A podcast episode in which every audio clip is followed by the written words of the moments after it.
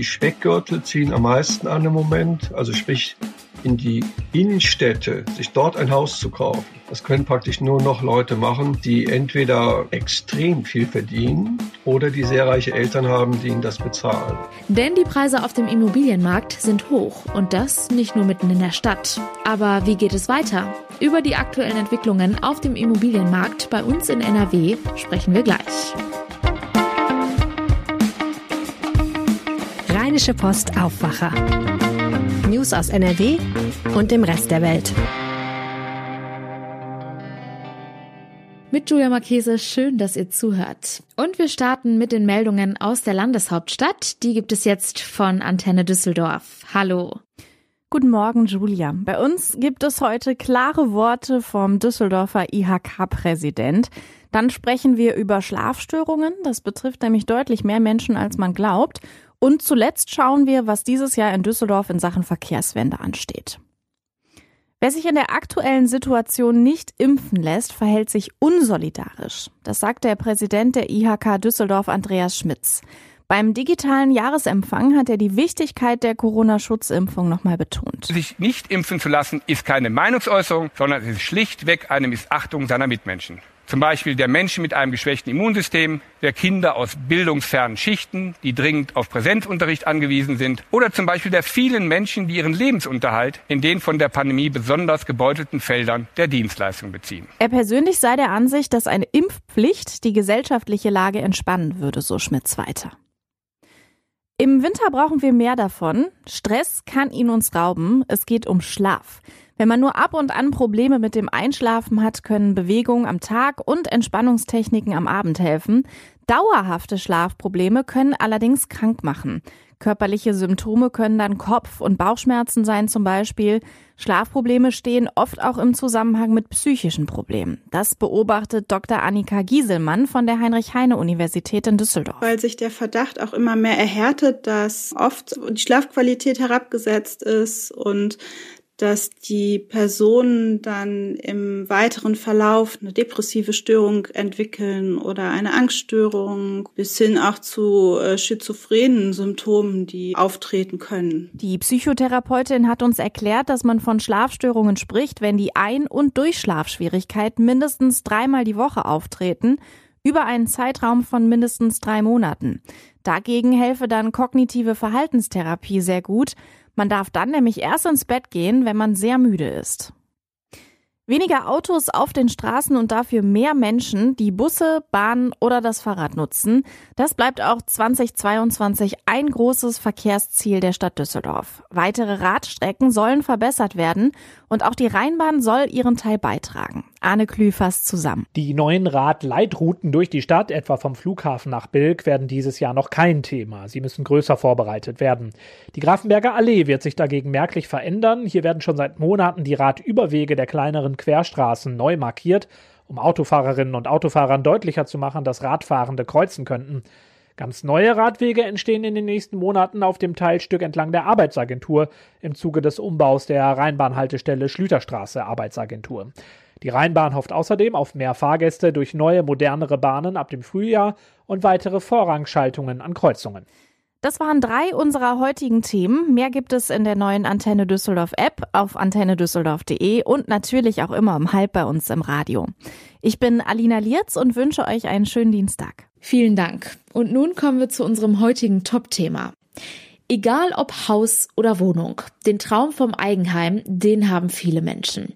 Das zeigen auch die Entwicklungen auf dem Immobilienmarkt. Aber vor allem in Großstädten ist das Angebot an Immobilien eher rar geworden. Und wenn man dann aber etwas findet, dann ist es häufig kaum bezahlbar. Das zeigt jüngst auch ein Beispiel in Düsseldorf. Bei einer Versteigerung eines Reihenhauses in Bilk waren rund 100 Interessenten vor Ort. Versteigert wurde das Haus mit einer Wohnfläche von rund 110 Quadratmetern am Ende für ganze 860.000 Euro. Reinhard Kowalewski, Chefreporter für Wirtschaft, hat sich die Entwicklung auf dem Immobilienmarkt bei uns in NRW mal genauer angeschaut. Herzlich willkommen im Aufwacher. Ich grüße dich. Der Fall in Düsseldorf, dass ein Haus jetzt für so viel Geld versteigert wird, ist vermutlich kein Einzelfall, oder? Naja, wir zeigen ja jetzt heute in unserer Geschichte, wie die Immobilienpreise in der Region gestiegen sind. Die liegen in Düsseldorf, wenn du ein wirklich großes Haus kaufst, sag mal 200 Quadratmeter, dann bist du bei einer Million Euro. So platt ist das. Die Speckgürtel ziehen am meisten an im Moment, also sprich in die Innenstädte, sich dort ein Haus zu kaufen. Das können praktisch nur noch Leute machen, die entweder extrem viel verdienen oder die sehr reiche Eltern haben, die ihnen das bezahlen oder Großeltern oder Tanten. Wo gibt es denn bei uns in NRW aktuell die höchsten Immobilienpreise? Also rein statistisch ist Düsseldorf die teuerste Immobilienstadt hier im Rheinland ähm, und eine Eigentumswohnung kostet 400.000 Euro. Köln liegt immer etwas darunter. Ähm, mich wundert das nicht sehr, weil ich, ich komme aus Köln, ich kenne Köln. Köln ist viel, viel größer. Die Stadtfläche ist auf 35 oder 40 Kilometer von Norden bis Süden. Das heißt, in so einem Gesamtwert kommen ja ganz viele Stadtteile rein, die längst nicht so teuer sind. Düsseldorf ist sehr viel kleiner von der gesamten Fläche. Das heißt, die edlen Stadtteile spielen eine größere Rolle, relativ gesehen. Aber ich bin mir sicher, in Köln-Marienburg oder Köln-Hardenwald sind wahrscheinlich die Immobilienpreise teilweise höher als in bestimmten Stadtteilen von Düsseldorf. Wie stark sind denn die Preise in den letzten Jahren gestiegen? Na gut, wir haben hier eine Reihe von Beispielen. Der Siebenjahresvergleich ist natürlich oft heftig. Düsseldorf plus 61 Prozent. Das führt auch dazu, dass es für Leute in so einer Stadt überhaupt keinen Sinn mehr hat zu sparen, weil die Preissteigerung ist stärker als das, was sie überhaupt sparen können. Ähm, wir haben bei Eigentumswohnungen ähnlich hohe Werte. Wir haben teilweise Verdoppelungen in bestimmten Städten ähm, und gerade die Speckgürtel rund um die Städte sind, sagen wir, ganz besonders stark gestiegen. Also wir haben eine riesen Tabelle gemacht, ich sag mal ein paar Zahlen, plus 98 Prozent bei Eigentumswohnungen in Dormagen, plus 105 Prozent bei Häusern in Dormagen auch. Ähm, das ist auf 508.000. Duisburg 96 Prozent. Da, da weichen viele aus aus Düsseldorf. Ähm, der ganze Speckgürtel, Erkrath, Grevenbroich, Hahn, Hilden, immer so 50, 60, 70 Prozent innerhalb von sieben Jahren. Zusammengefasst, die Preise haben sich also überall mindestens verdoppelt. Würdest du sagen, dass die Preise trotzdem noch weiter steigen oder besteht auch die Hoffnung, dass es auch wieder weniger werden kann?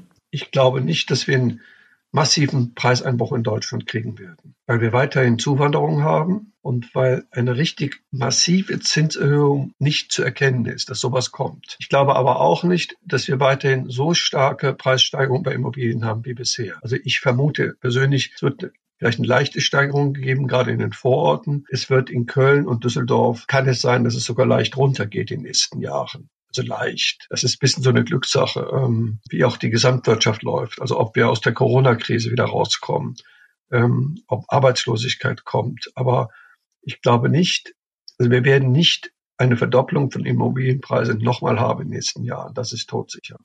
Das klingt schon mal gut.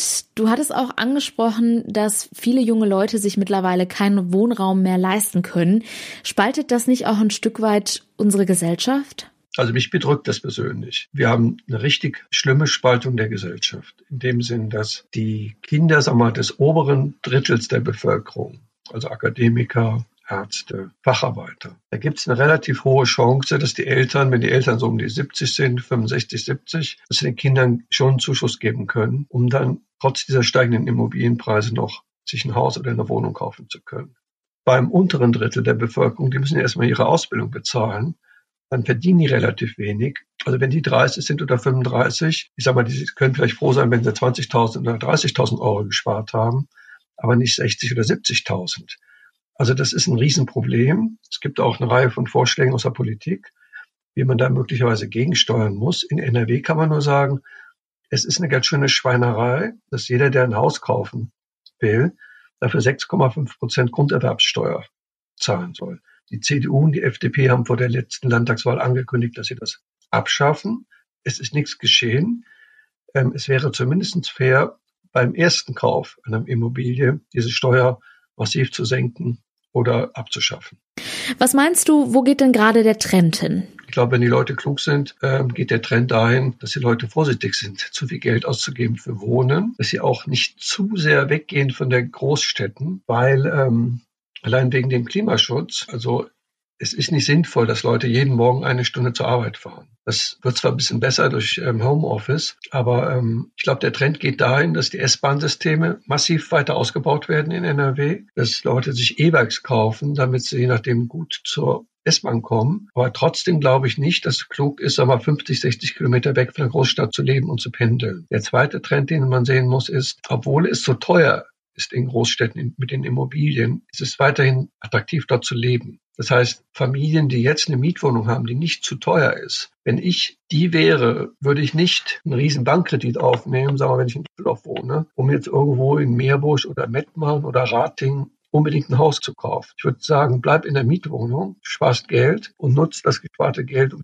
Urlaub zu machen oder für die Kinder eine gute Ausbildung zu finanzieren. Also glaube, dass es eine falsche Vorstellung ist, dass jetzt jeder unbedingt eigenes Haus haben muss.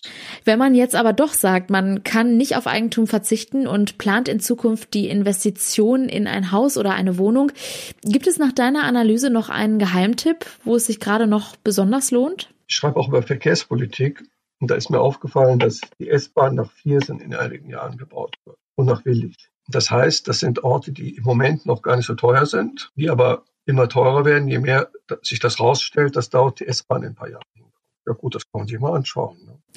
Die Infos zu den Entwicklungen auf dem Immobilienmarkt in NRW hatte Reinhard Kowalewski für uns. Vielen Dank. Ja, gerne. Alte Joghurtgläser als Tupperdose nutzen, alte Weinflaschen als Kerzenhalter umfunktionieren oder Zeitungen als Geschenkpapier nehmen. Das sind drei Ideen fürs Recycling zu Hause.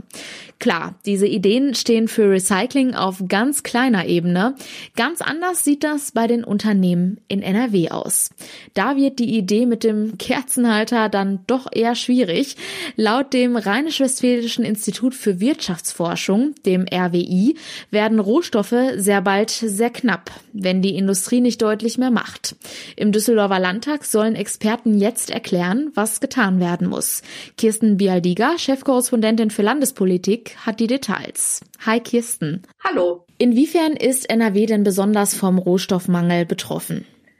Ja, die Sache ist, dass NRW ähm, sehr viele Industriezweige hat, die äh, auf viele, viele seltene Rohstoffe angewiesen sind. Ich sage zum Beispiel die Chemieindustrie oder die Metallindustrie, Edelstahl beispielsweise, dafür braucht man Chrom und Nickel.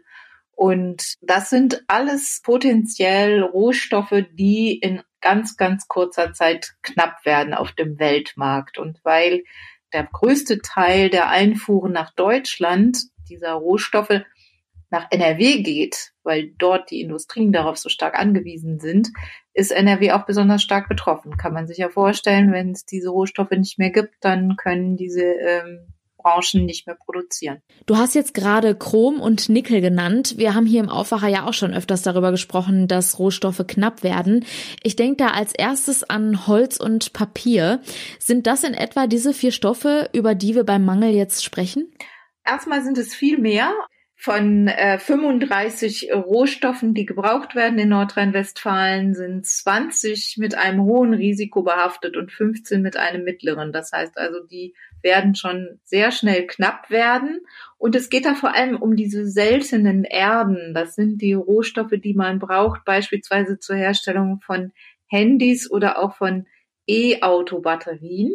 Da gehört dann Kobalt dazu, Lithium, Mangan. Ähm, es sind aber dann auch Palladium, Platin, Titan, Zinn, Zink. All diese Rohstoffe sind knapp.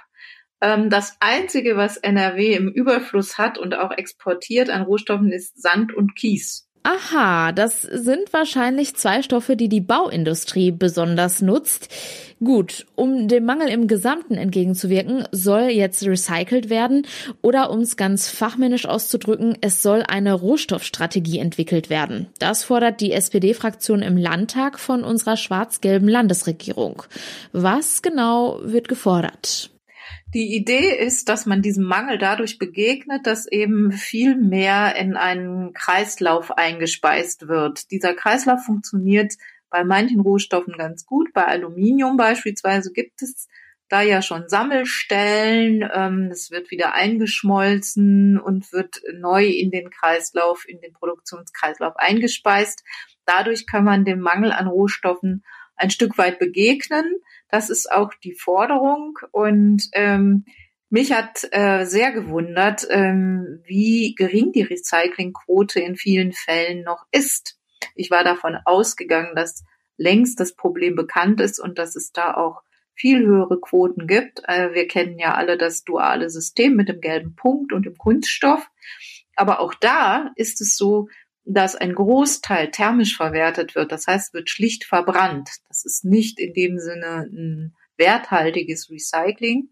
Deswegen fordern auch Wirtschaftsverbände wie der Verband äh, für nachhaltiges Wirtschaften, dass man äh, vor allem mechanisch recycelt, Kunststoff also zerkleinert und zerstückelt und dann neu verwertet. Bei diesem thermischen Recycling ist noch die weitere, das weitere Problem, dass es eben auch sehr viel CO2 ausstößt. Also Ziel ist es eben, diese Quoten so hoch wie möglich zu haben, damit der Mangel nicht so zum Tragen kommt. Was passiert denn dann jetzt mit so einer Forderung nach einer Rohstoffstrategie für die Industrie in NRW?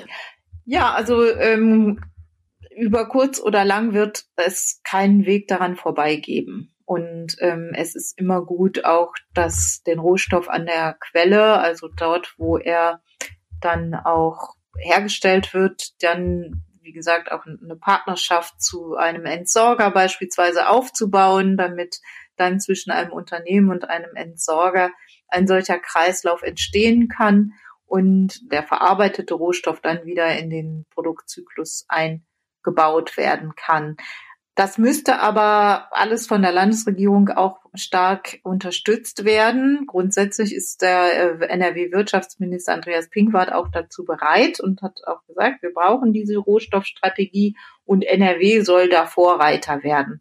Und ähm, ja, jetzt ähm, können wir alle gespannt sein, welche Taten dem folgen. Und äh, am Mittwoch werden Sachverständige dann nochmal im Landtag auch zu dem Antrag der SPD mündlich gehört. Da kann man dann können die Abgeordneten, können diesen Experten und den Verbandsvertretern, den Lobbyisten noch Fragen stellen.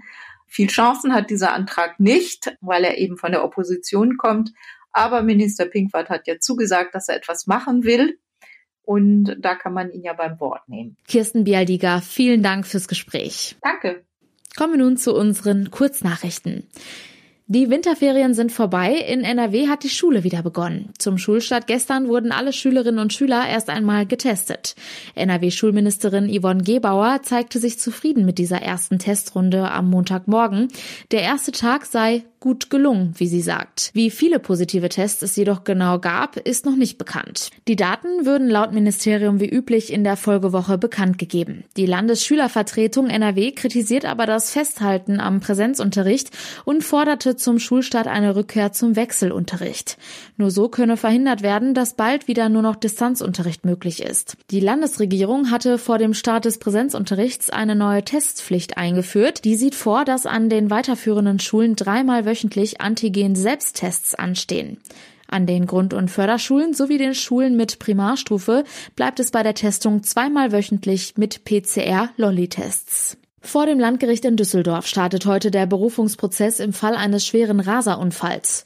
Am Silvestertag 2019, also vor gut zwei Jahren, soll der 33-Jährige mit seinem Wagen durch Düsseldorf gerast sein und im Stadtteil Hassels die Kontrolle über den Wagen verloren haben.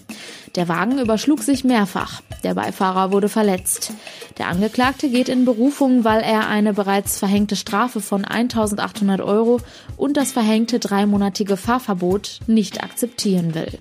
Zum Schluss wie immer noch der kurze Blick aufs Wetter. Und das ist heute ziemlich bewölkt. Stellenweise ist auch Nebel möglich. Die Sonne kommt nur selten durch. Die Temperaturen liegen zwischen 2 und 5 Grad.